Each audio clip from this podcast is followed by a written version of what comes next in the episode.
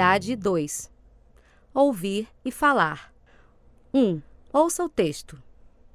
Santos, uma cidade grande. Paulo e Maria Clara Gomes moram em Santos, na Rua da Praia. Santos é uma cidade grande e tem um porto muito importante. Produtos nacionais e estrangeiros passam por ele. Grandes navios entram e saem todos os dias.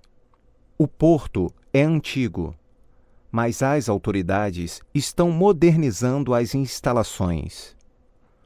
O apartamento onde Paulo e Maria Clara moram é pequeno, mas é confortável.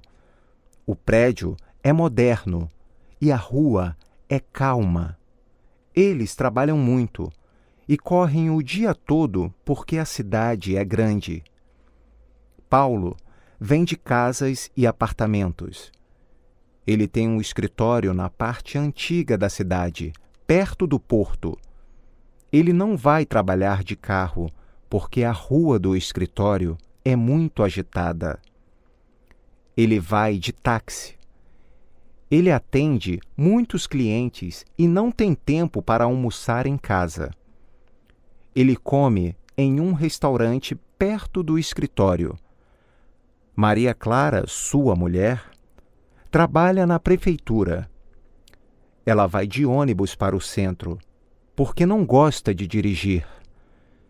Fernando e Gabriel, os filhos, e Helena, a filha, são estudantes. Eles não têm carro e vão a pé para a escola.